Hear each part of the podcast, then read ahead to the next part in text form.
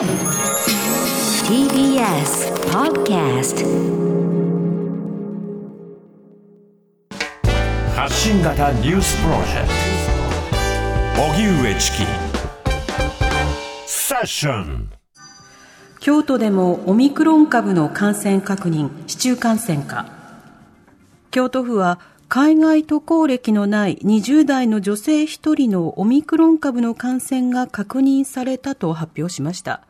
西脇知事は市中感染との見方を示していますまた大阪府で昨日国内初となるオミクロン株の市中感染が確認されたことを受け岸田総理は東京都内の講演で水際対策によって得られた時間的余裕を使って予防、検査、早期治療という一連の流れを強くする取り組みを加速してきたなどと備えが万全であることを強調しました。また、松野官房長官は、全陽性者へのオミクロン株感染の検査や、濃厚接触者への宿泊施設での14日間待機要請の実施などを通じて、感染封じ込め対策を強化しているとした上で、現在の行動制限緩和策を維持する考えを示しました。一方、政府の新型コロナ分科会の尾身会長が今日記者会見を行い、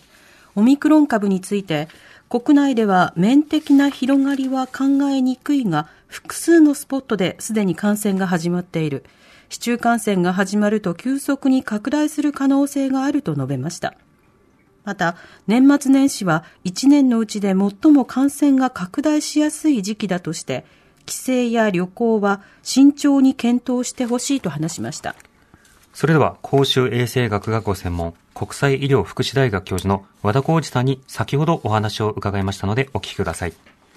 和田さん、こんにちは。こんにちは。よろしくお願いします。よろしくお願いします。さて、大阪府で昨日、オミクロン株の市中感染が確認されました。和田さんはこの件についてどうお考えになってますか？はい。まあ、このオミクロン株、非常に感染力が強いということで、水際でもいろいろ対策はしてますが、まあ、国内において見つかるだろうというのは、もう以前からまあ想定していたことになります、はい、まあ、今回、たまたま大阪府で見つかったということになりますので、今後、他のところでもまあ検査をきちんとやっていけば見つかる可能性があります。まあ、今回、ちょっと大阪の事例はあ、個人が特定されるような情報も少し出ているので、はい、まあ、こういったことでまた誹謗中傷とかですね差別とか、まあ、そういったことが起きると、皆さん、検査に行けなくなりますので、まあ、くれぐれもそういうことはないようにですね、えー、していただきたいなというふうに思っております。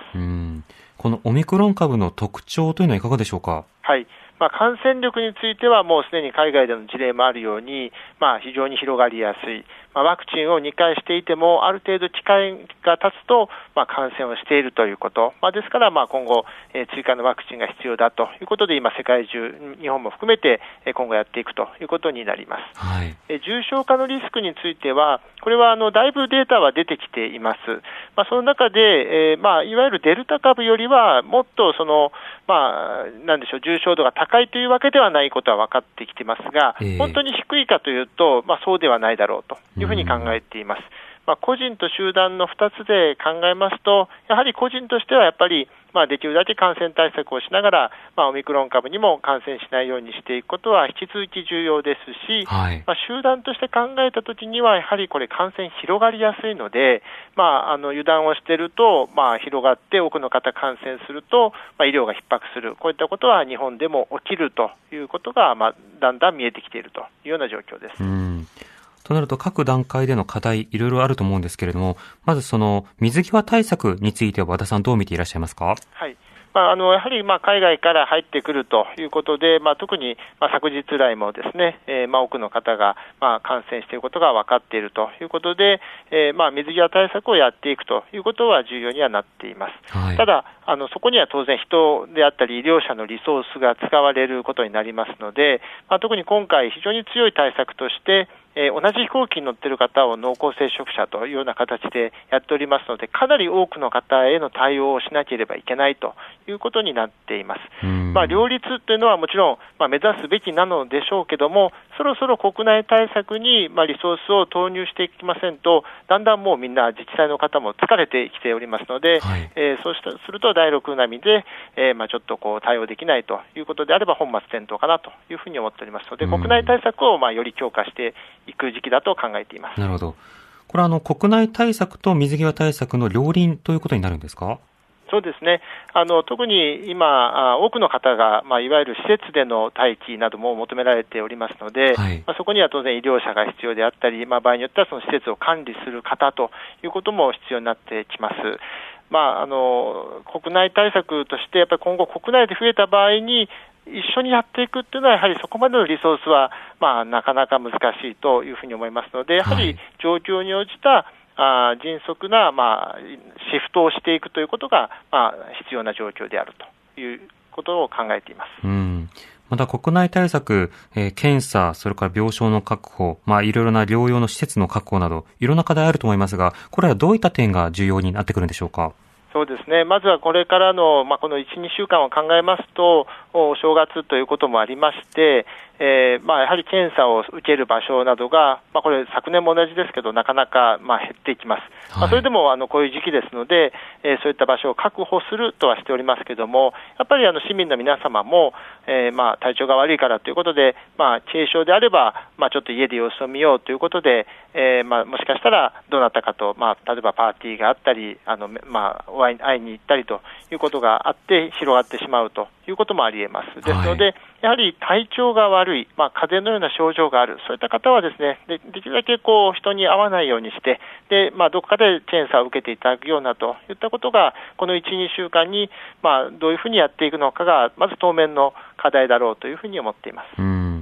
となりますと、今、あの、都内などではですね、街中でモニタリング検査、あるいは無料検査やってますというようなところも増えていますけれども、そうしたその市中での様々な検査機会などを設けることについてはいかがでしょうか？そうですね、あのまずあの症状のある方はもう当然ですけども、ぜひ検査をしていただきたいということになります。はい。で症状のない方が、じゃあそういったところをどういうふうに使えばいいかということで考えますと、なかなかじゃあ、例えば毎日行くというのも、これも非常に極端な話ですが、ええ何かこう、まあ、非日常の何か、例えばイベントに行かれる前だとか、うん帰省をされる前だとか、まあ、そういったところで、まあ、そういったものを活用していくということはあるんだろうなというふうには思ってはおります。はい。まあ、何か、いわゆる密になるような対応が、これから来るだろうなと予測されるようなタイミングというのも重要になりますか？そうですね、特にあの普段会われない方に会うような場面においては、症状がなくても、まあ、もしかしたらということで、まあ、確認をするために、そういった、まあ、検査ができる場所にアクセスできるようであれば、やっていただければと思いますし、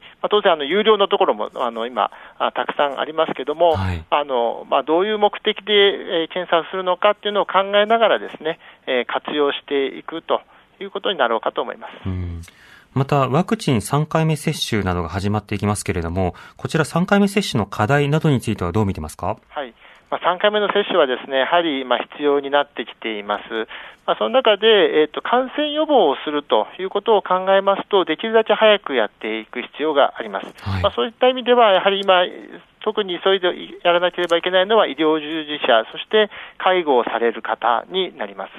まあ、あの介護労働者の方々、なかなかあの病院へのアクセスが悪かったりして、えーまた接種券がお手元にちょっとまだ届いてない自治体があったりしますので、はい。えーなかなかこう接種にアクセスができてないところがあります。ですので、うんそういった方々を、えーどうやって、えー接種をしていくのか、そしてその後に続く高齢者の方々をどうやっていくのか。ということで、前倒し、前倒しとは言われておりますけども、ここにも当然、医療者というこうリソースが必要になってきますので、えええーどこまでできるのかといったことが、まあ、今後の課題だろうというふうに思います。うんまた年末年始、この帰省のタイミングやイベントごとも続きます。こういった時勢の中で注意すべき点などいかがでしょうか？はいまあ、まずはやはりその体調を確認していただくということが重要になってきます。まあ、あのクリスマス、忘年会、そしてまあ新年会、いろいろあると思いますが、例えば鼻水が出る、咳が出る、まあ、そういった方はですね、ぜひともここにちょっと参加はしないようにしていただきたいなというふうに思います。はいまあ、お声掛けも場合によっては、えー必要かもしれません。そしてやっぱり今後ですね、こういったイベントにおいても、まあ、できるだけ感染対策といったことは、まあ、考えていかなければなりませんし、まあ、その他の場所でもですね今後、まあ、1、2週間の間で、まあ、オミクロン株の市中感染見つかるような話も、まあ、出てくる可能性がありますので、少しこう柔軟性を持ってですね予定を、まあ、場合によってはこう変えるなどがですね、えー、必要になるかもしれないなというのは、どこか頭の片隅には置いといていただく必要があります。あの、とりわけ移動というものを控えるという選択も検討してほしいということですか？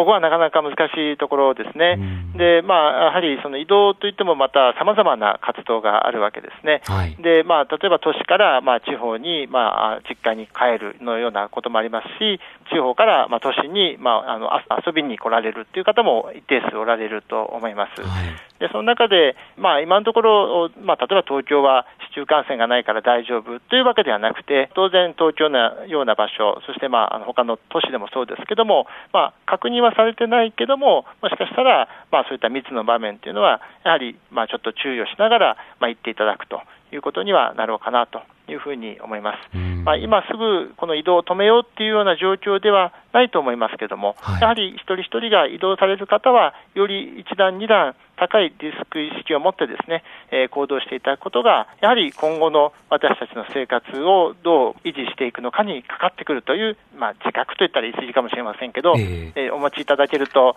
まあ、いいんじゃないかなというふうに思います。わかりました。和田さんありがとうございました。ありがとうございました。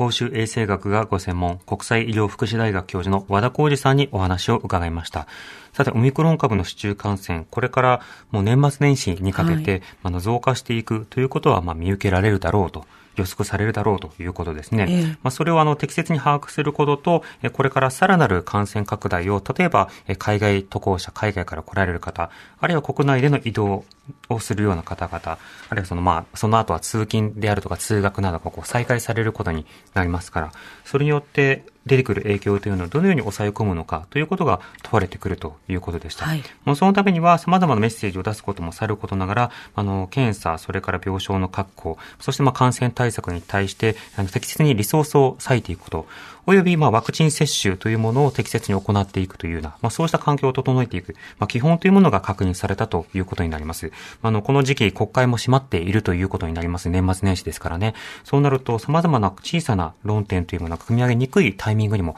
なりますし、また行政機関もね、あの、休みに入るような、そういったようなタイミングにもなるわけです。そうした中で第6波ということにならないようにするために、あの、現段階でできること、まあ、個人でできることもさることながら、やはり行政としての現段階でのメッセージというのも重要になってこようかと思います。荻上チキ